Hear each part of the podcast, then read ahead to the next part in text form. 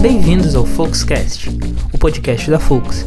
Eu sou o Felipe Reis, sou diretor médico de transformação digital da Folks e este é o seu espaço de conversa com os principais líderes de saúde e saúde digital. Antes de começarmos, eu gostaria de convidá-los a conhecer o relatório da Folks sobre o RIMS Global Conference 2023, o maior evento de saúde digital do mundo e que ocorreu em Chicago este ano. Contou com a presença da Folks e que mais uma vez foi anfitriã dos brasileiros e de outros líderes da América Latina no evento. Então, acesse o site da Folks, baixe o nosso relatório e fique por dentro de tudo que aconteceu na RIMS 2023 e a visão dos nossos especialistas. Hoje, mais uma vez, nós vamos falar com uma grande liderança executiva, pela qual eu tenho uma grande admiração, Magali Leite. Bem-vinda, Magali. Muito obrigado por estar aqui. Obrigada pelo convite. Magali, para a gente começar, eu queria que você falasse um pouquinho da sua trajetória, da sua carreira, é, enfim, da sua formação profissional e como você alcançou as posições que você tem ocupado atualmente. É, obrigada, Felipe, um prazer estar aqui. É, conheci o trabalho da Folks, fiquei bastante impressionada com o que vocês vêm desenvolvendo. É, soluções para saúde inteligentes e que têm sustentação de longo prazo. Então, é tudo que esse mercado precisa, né? Então, e parabéns pelo que vocês vêm desenvolvendo. A minha formação é bastante eclética, porque eu tenho interesses bastante diversificados. Alguns deles são relacionados a questões ligadas a problemas corporativos, então eu direcionei parte da minha educação, e ela é bastante continuada nesse sentido, é, para esse mercado. Eu sou uma pessoa que tem um mix é, bastante intenso entre iniciativas de humanas e de exatas. Eu gosto muito de liderança, gosto muito de pessoas, eu gosto muito de resolver problemas complexos. Então, foi mais ou menos nessa direção que eu fui desenvolvendo minha parte é, de educação, que continua ainda em, franca, em franco desenvolvimento. Então, eu sou formada primeiro é, na Universidade de Letras, eu comecei economia, parei, fiz letras, depois eu voltei para economia. Eu tenho uma pós-graduação em análise de conjuntura econômica, eu tenho um MBA em gestão de negócios. Mais recentemente, pela minha atuação em conselhos, eu resolvi terminar minha graduação de contabilidade, então eu também estou tirando meu diploma de ciências contábeis e agora eu vou me preparar para a prova do CRC para ter a minha, o meu certificado, né, como contadora. É, do lado de governança corporativa, justamente nesse, com essa visão de ajudar as companhias a desenvolverem principalmente sua estratégia e uma robustez econômico-financeira para é, sobreviver nos tempos mais adversos, que no caso da, é, brasileiro e das instituições que a gente conhece é uma constante. Né? Então, a gestão de crise, de risco, é hoje uma pauta constante na discussão das mesas de conselho. Então, eu comecei em 2015 em conciliar as duas carreiras, de CFO de conselheira, acabou dando muito certo, assim, pelo meu, pelo meu interesse muito profundo é, em toda a agenda que gravita nas, na área de governança. Então, eu sou conselheira de administração certificada, eu sou conselheira fiscal certificada e eu também atuo em comitê de auditoria. Inclusive, eu dou aula no IBGC é, nas três áreas também. Então, hoje eu sou CFO, eu sou presidente do Instituto Brasileiro de Executivos de Finanças de São Paulo e conselheira em duas outras empresas. Então, a minha, minha atuação é bastante ampla e eclética. Perfeito, perfeito. É, de, de fato, inclusive, eu, eu tenho a sensação é, bem, a atividade de conselho não é exatamente nova, mas eu entendo que nos últimos anos, cada vez mais as organizações têm valorizado e utilizado o conhecimento dos seus conselhos, né, dos conselhos administrativos, dos conselhos é, financeiros, é, para ajudar de fato a promover o desenvolvimento da organização, a solidez da organização, para garantir que os, os passos sejam sólidos e corretos, né? Eu, eu vejo realmente a, a, atuação de conselho cada vez mais valorizada, não só na saúde, mas é, na, no meio empresarial como um todo, né? A gente pode dividir isso em dois perfis de empresas. aquele que busca é, a governança, porque ele tem uma obrigação regulatória, quando é uma companhia de capital aberto, mas não necessariamente a cultura da companhia acredita é, na contribuição que uma boa governança corporativa pode trazer para o negócio. E a gente tem aquelas companhias que muitas vezes são, inclusive, fechadas, ou familiares, que têm um trabalho muito sério assim como viu, a gente viu lá no caso da, da Beneficência Portuguesa, né, trabalho muito sério em torno de uma estrutura de governança corporativa de qualidade que realmente visa buscar os melhores interesses da instituição. É nessas que eu foco a minha atuação. Perfeito, Magali. É, falando na, na, na, BP, na Beneficência Portuguesa de São Paulo, você foi CFO da BP em um dos momentos mais é, diria, complexos e desafiadores da história recente da saúde mundial, que foi a pandemia, e você estava tava lá atuando, né, e, e especialmente para uh, é, a área financeira, enfim, é, foi algo extremamente desafiador. Queria que você compartilhasse um pouco com a gente como é que foi esse desafio para você, como é que, uh, quais foram os desafios do setor naquele momento, é, que experiências você, você trouxe disso? Que aprendizados você teve naquele, a partir daquele momento? A gente pode ver de dois lados aí, né? O, principal deles é do ponto de vista do, do paciente, né? Do, do cliente da, das instituições de saúde. Então, de, nesse aspecto, aí, ali o que ficou de aprendizado é a importância do cuidado preventivo, né? É a importância das pessoas terem a disciplina é, de fazerem uma, um tratamento constante ou buscar é, uma estabilidade é, nessa prevenção e da maneira como você enxerga o seu longo prazo de vida. Hoje a gente vai viver muito mais do que jamais a gente pensou que poderia. Né? Então, a qualidade e o avanço da saúde permite isso, mas ali para mim ficou muito claro que se você não se beneficia disso, que se você não faz isso de uma maneira planejada, se você não tem essa disciplina, é, no momento de instabilidade, você realmente é, tende a sofrer um pouco mais né, para passar por esses momentos. Então, do lado de, da visão de gestão do negócio, né, Acho que primeiro a preparação do time para a gestão de crise e de eventos desconhecidos, né? Quando a gente fala de pandemia, hoje a gente tratando de gestão financeira, a gente encara aí instabilidade da, da cadeia de abastecimento é, de muitos itens essenciais para algumas indústrias, inclusive da saúde, que continuam é, sofrendo aí com escassez e com uma instabilidade de preços também no mercado. Então, a cadeia logística, ela desde a pandemia, virou um desafio gigantesco para a saúde, então foi um, uma das questões que a gente encarou ali, a área de suprimento estava dentro da estrutura de finanças.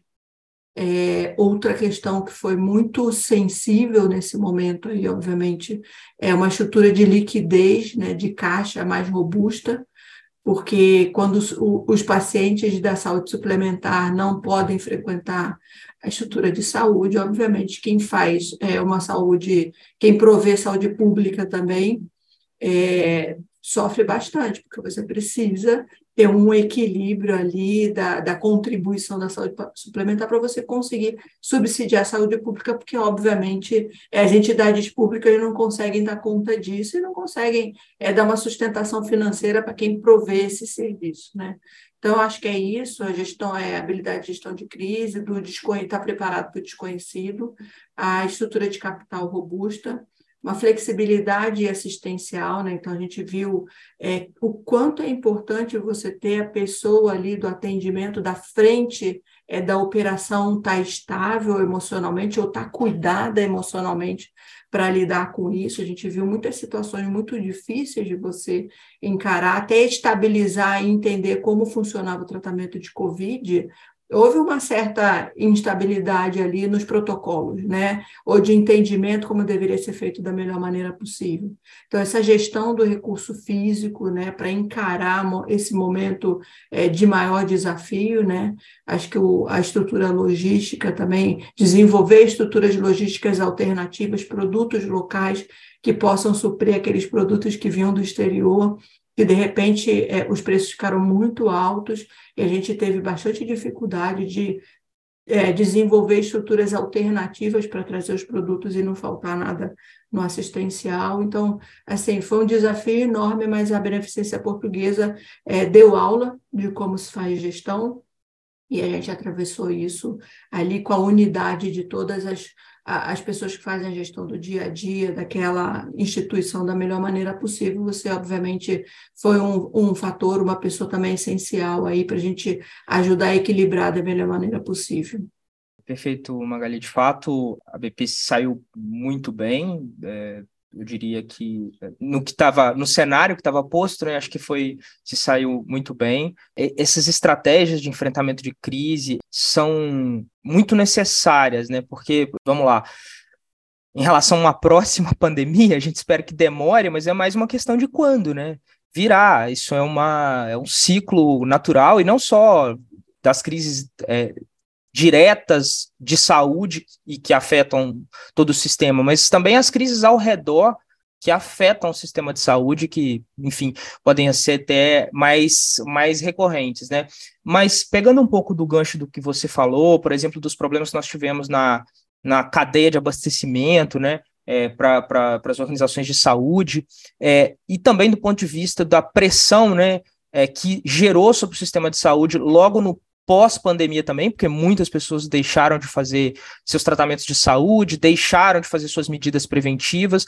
O que a gente viu foi no período da pandemia ali, as operadoras de saúde tendo um fôlego, né, é, reduzindo, tendo resultados financeiros expressivos, e logo depois, logo nos, nos, no final da pandemia e no ano seguinte, né, é, uma alta sinistralidade e que está se perpetuando até agora, né? A gente é, fechou o ano passado, né? Os índices de sinistralidade é, na casa dos 90% para as operadoras de saúde e, e, isso gerando pressão sobre os prestadores de saúde. É, a gente tem um cenário macroeconômico ainda incerto, né, com tantos fatores. Né, nós tivemos uma recente troca de governo, nós temos ainda a guerra da Ucrânia, enfim, temos um cenário macroeconômico é, ainda uma inflação que, embora tenha uma tendência de, de queda aí nos últimos meses, ainda também incerta, um PIB que, embora nos últimos meses também um, um, um, leve crescimento, uma tendência de crescimento, um aumento das previsões de crescimento no, no, até o final do ano, mas ainda um, cenário macroeconômico difícil e no sistema de saúde em si, bastante pressão sobre, a, sobre as principais, os principais agentes, né, operadoras é, e hospitais e, e, prestadores de saúde. É, do seu ponto de vista, é, a gente ainda está vivendo consequências da pandemia? Tem outros fatores que você acha que deveriam ser considerados também? Isso, enfim, a gente gostaria muito da sua visão a respeito disso.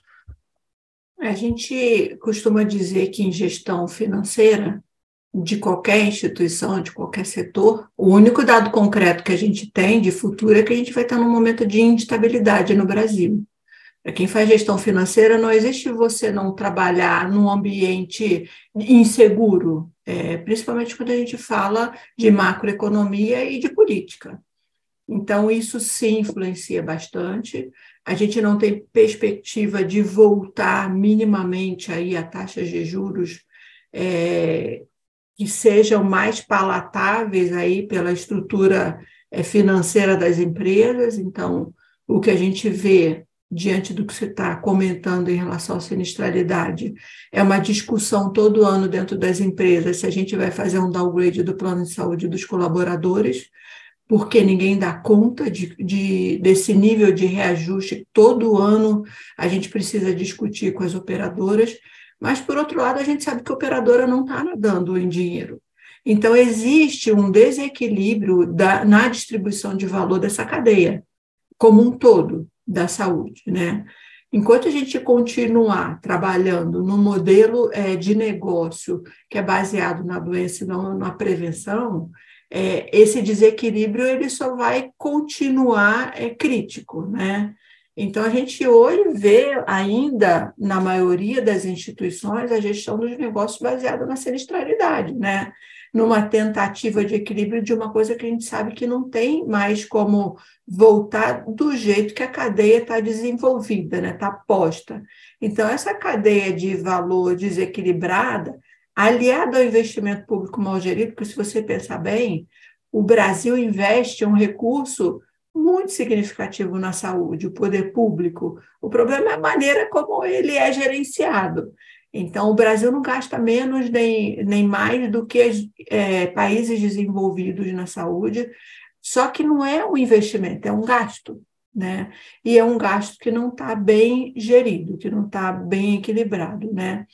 Então, a, a gente precisa focar sim esforços né, em desenvolver um ecossistema da saúde que vise uma sustentabilidade econômico-financeira baseada na eficiência operacional, né? numa qualidade assistencial amparada numa tecnologia que encurte os caminhos, né, que hoje leva a essa ineficiência e é muito desperdício do setor. Então, tem muito trabalho a ser feito e a gente percebe que ainda está é, bastante desafiador para todas as instituições encarar esse momento. Né? Então, eu acho que tem um pouco de pandemia, tem um pouco de conjuntura e tem um pouco do fato das instituições não terem se preparado para o que vinha no longo prazo e para essa necessidade de desenvolver um modelo de negócio que seja mais sustentável. Perfeito, Magali. É, você, você, tocou no ponto da, da tecnologia, né? E a Focus, é, um dos focos de atuação, dos principais focos de atuação é transformação digital na área de saúde. É, eu, eu queria que você comentasse um pouquinho de como você enxerga o papel da tecnologia, da transformação digital, é, para melhorar esse cenário, para que as organizações consigam aplicar isso e melhorar a sua eficiência, enfim, como é que você, como é que você vê o papel da tecnologia, o papel da tecnologia nessa sustentabilidade de longo prazo, enfim, na melhoria dos resultados, como é que você enxerga isso? Acho que, principalmente em se tratando é, do mercado de saúde, é, o principal foco de todo e qualquer desenvolvimento de solução, né, tem que ter um objetivo, tem que ter como objetivo interesse genuíno na qualidade da saúde para as pessoas, né? Então, o ser humano aí no centro da decisão é, que precisa estar sendo é, trabalhado no, no, desenvolvimento dessa tecnologia, né? Então, é foco nas soluções que priorizem as pessoas, a experiência dessas pessoas é, diante é, desse, dessas organizações da saúde, né? É mais assistencial e menos burocracia, porque hoje é muito difícil as pessoas que não têm acesso a uma assistência que seja provida ali pela organização onde ela trabalha. Então, quando é, você tem uma, uma assistência particular ou precisa de um atendimento público, né?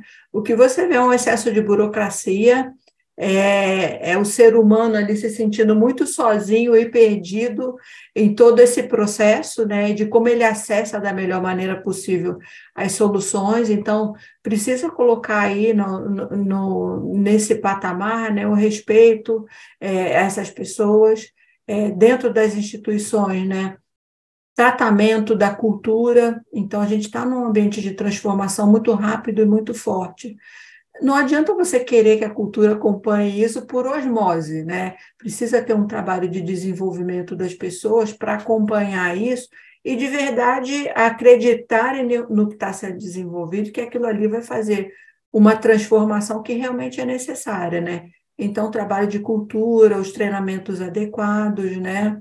A gente precisa pensar do ponto de vista do investimento, né, do ponto de vista financeiro, tem que privilegiar as melhores soluções. Né? A gente está numa indústria que é muito difícil você trabalhar com tentativa e erro, porque a gente está falando de saúde, então precisa ser mais assertivo, mas quando a gente fala de desenvolvimento e inovação, não tem como você ser tão, tão preciso né, nas primeiras tentativas, então acho que é essa estratégia, a preparação do investimento aí, visando as melhores soluções, né? É, depende muito da revisão, da preparação dos processos das instituições. Muitas vezes a gente não pensa nisso antes de começar a desenvolver a tecnologia e depois você vai trabalhar o processo depois que a tecnologia está sendo desenvolvida, né? Então, a importância dos protocolos, a importância de você entender que tem vários stakeholders envolvido, envolvidos nesse trabalho, nesse processo, que precisam também ser é, trabalhados, precisam também ser é, atraídos para isso, né? Essa tecnologia humaniz mais humanizada, né? mais com visão de negócio, é, que não privilegia, por exemplo, pessoas, né? ou a experiência do paciente, é, ela fala mais da, do, do veneno do que da cura, né? Isso está no passado, isso né? não, não pode ser mais hoje uma, é, uma, uma iniciativa de qualquer instituição que seja de saúde, porque efetivamente você vai perder competitividade quando a gente pensa do ponto de vista de negócio, né? Então, a, a, questão da personalização, né, de como as pessoas se sentem incluídas nessa transformação, né, a, a questão da precisão, quando a gente fala é, dos testes e, e, das iniciativas que ainda, ainda não estão sustentáveis, ainda não são sólidas, né, a gente precisa entender que as soluções que privilegiam o atendimento remoto, digital, né, e tem base nos modelos preditivos, são o que vão gerar valor numa, na, na medicina de futuro, né? Então, soluções diferenciadas, soluções centradas é, em decisões que privilegiem a qualidade assistencial, mas essencialmente no que é melhor para o ser humano, né? E, obviamente, observando os protocolos sem trazer mais risco para a cadeia do que já existe hoje, né? Perfeito, Magali. É, eu, é, a gente, eu queria que você rapidamente assim dissesse, você assumiu recentemente um desafio, né, de como CFO da, da Espaço Laser, você vem atuando em conselhos é, em outros, inclusive em outros setores, né? Embora, se a gente for considerar um conceito mais amplo de saúde, digamos que a empresa que você é CFO agora também fala de saúde, né? Enfim, também é, é, é saúde, sim, promove o bem-estar das pessoas. É, eu queria, eu, mas eu queria que você trouxesse assim o, os principais aprendizados que você teve no, no trabalho. Que, o que foi o seu principal aprendizado e que você levou para os outros setores, que você está levando para os outros setores?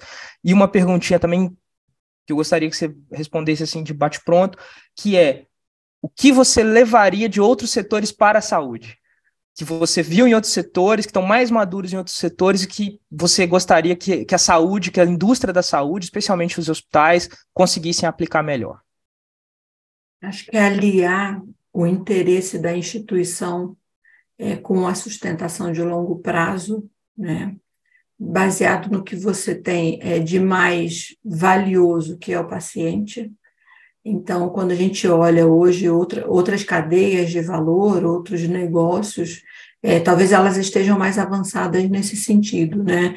No entendimento do que é mais essencial, mas que não tem como você abrir mão de pensar na sustentabilidade de longo prazo daquele negócio ali e em rentabilidade. Hoje, o que ganha o jogo é você conseguir desenvolver o melhor produto com foco no cliente que está cada dia mais exigente, mais informado, mais digital e desenvolvendo soluções entendendo que ele mudou completamente o comportamento dele. Então, o cliente hoje ele tem um poder de escolha e de é, diferenciar quem são os players daquele setor, que tá, ele é muito mais poderoso hoje, esse cliente, né? Então, talvez algumas outras instituições tenham enxergado isso hoje, outros setores tenham enxergado isso hoje e estejam um pouco mais na frente do que a saúde, assim, mas a gente vê algumas instituições de referência da saúde que já estão muito alinhadas com essa perspectiva e já estão trabalhando muito bem. Então, eu traria essa visão, né? Eu traria é, também um, um, ensinamento que acho que ficou da pandemia para quem trabalhou, para quem estava na saúde, né? E isso hoje é importante também na instituição que eu estou, porque ela, um dos, eu tenho, são três fundadores da minha atual empresa, um deles é médico.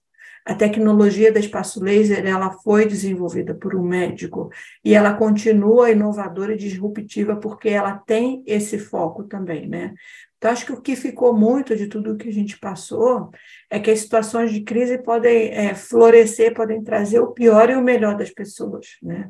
Então, que a gente precisa saber diferenciar isso, colocar o que é melhor para o ser humano no centro da decisão, e a gente precisa entender a importância do ecossistema. Hoje você não consegue ter é, o melhor é, resultado do seu negócio, seja qual for que ele tiver, se você não tiver os teus pares e as, e as outras instituições que fazem diferença naquele ambiente é, ao seu lado, né? Então, acho que é um pouco isso. Perfeito, Magali. Eu deixei o melhor para o final, que eu queria que você falasse um pouquinho sobre sobre o seu o livro que você é uma das autoras, né, Mulheres no, no Conselho. Queria que você comentasse um pouquinho sobre o, sobre o livro e é, principalmente eu queria que você é, falasse para gente é, que conselho você daria para as mulheres que gostariam de ocupar posições que são predominantemente masculinas, ainda, por exemplo, os conselhos ainda, de forma geral, estou sendo bastante generalista aqui na minha, uhum. na minha uhum. fala, mas de forma geral ainda são predominantemente masculinos, e principalmente assim, o que, que você diria para nós homens? Para nós homens a respeito do nosso papel nessa, nessa mudança tão necessária é, na nossa sociedade. Então, eu queria que você comentasse um pouquinho dessa atuação brilhante também que você vem tendo é, como feminista, defendendo o papel das mulheres é, no, na, como líderes, enfim. É, fala um pouquinho para a gente sobre o livro e também sobre essas, essas duas questões. Bacana. Bom, o livro ele trata de mulheres que são pioneiras na carreira como conselheira. Nós ainda somos aproximadamente 14% do, das cadeiras de conselho, então, tem um, um caminho ainda que precisa é, ser desbravado aí, mas eu diria que em, entre os homens que eu conheço, com os quais eu convivo, e o que me fez é, conseguir evoluir na carreira, talvez seja por parte deles e pela uma busca de equilíbrio do nosso lado, de que todo mundo é, tem uma contribuição é, para equilibrar essa equação a gente tem perfis complementares, né? Se a gente quiser ser muito radical na questão de, de, de discussão, de equilíbrio, de é, maiorias subrepresentadas, isso é uma discussão que não tem fim, porque você vai falar de várias outras, é, vários outros clusters que não são minorias, que são maiorias na nossa, na nossa sociedade e que não estão é, representadas nem nos boards e nem nas, nas principais cadeiras das empresas hoje, né? Então, ainda é um caminho longo. Eu acredito que é um, um, um, projeto de sociedade que todo mundo precisa estar engajado, porque a gente sabe e todo mundo já reconheceu quais são os frutos dessa relação mais equilibrada, quais são os ganhos, principalmente quando, no que diz respeito a equilíbrio de opiniões, a, ao respeito da contribuição que cada uma dessas minorias traz para a mesa. Então, existe ainda um caminho longo para percorrer. Tem muita gente atuando é, muito positivamente nessa, nessa trajetória. É, eu tento fazer isso com uma certa leveza, porque, obviamente, é que existe, algum, existe alguma tendência de, de radicalizar ou de polemizar quando a gente fala desses temas, mas eu, eu procuro ter um, foco, um enfoque sempre positivo e é, agradecendo todo mundo que me ajudou nesse caminho, porque hoje eu, eu estou em alguns conselhos onde eu fui indicada por homens por homens que reconhecem o meu trabalho, por homens que reconhecem o valor da diversidade é, de visões, de opiniões, de entendimentos do negócio, da visão de sociedade que a gente traz para dentro das organizações. Então, acho que a, todo mundo só tem a ganhar com isso, né? com essa sustentabilidade que um processo diverso pode trazer para as organizações. E esse é o meu foco de trabalho hoje também. Magali, foi excelente nosso bate-papo. Muito obrigado mesmo pela, é, pela tua presença aqui conosco. É, você é uma liderança muito admirável, é, tanto pela sua trajetória de carreira, como a tua visão de sociedade, e é muito, muito bom poder ter uh, uma cabeça como a sua compartilhando conhecimento conosco hoje. É, muito obrigado mesmo. Obrigada, Felipe. Foi um prazer estar aqui com vocês. Desejo muito sucesso para Folks, porque produto e gente boa já tem aí, né? Então agora é só fazer o trabalho. É, é. Queria te dar os parabéns, porque todo mundo tem um recall muito bacana da sua passagem, né? De você como ser humano, na preocupação com as pessoas, né? Eu acho que é isso que é, o que a gente pode deixar de mais valioso para todo mundo é a diferença que a gente pode fazer na vida das pessoas. Então, eu gosto muito de gente com o teu perfil, com a tua, com o teu propósito de vida, né, com a nossa visão, e fico muito feliz de poder colaborar. É, fique sabendo que você vai ter sempre espaço aqui, é, mesmo que seja no sábado ou no domingo, a gente dá um jeito. Muito obrigado. Mas é um prazer estar aqui com, falando com você hoje e eu espero o nosso café em breve aí. Vamos Perfeito. chamar nossos amigos, né, as pessoas que, com que a gente criou tanta afinidade, né, para a gente se encontrar e falar mais dessas coisas. Perfeito, Magali, muito obrigado mesmo. Tá? Obrigada a você, foi um prazer. Um sábado, valeu. Para você também.